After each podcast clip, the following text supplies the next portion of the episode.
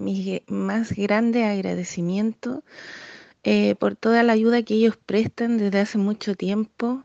Ellos han estado con Teletón, con muchas instituciones y desde ahora han estado de forma permanente con las ollas comunes, agradeciendo toda la ayuda de ellos prestada hacia nosotros, el regalo que recibimos ayer con esa hermosa cantante que nos trajo unos bonitos temas y agradecerles por todo su trabajo, que sea muy bendecido el año que viene y que sigan adelante. Ha sido muy sacrificado, pero a su vez muy gratificante poder llegar con ayuda a tanta gente que lo necesitaba ver la felicidad con que nos reciben, ya que muchas veces llegamos a ollas donde no tenían nada para cocinar. Esto nos permitió conocer personas maravillosas que son la primera línea de la solidaridad.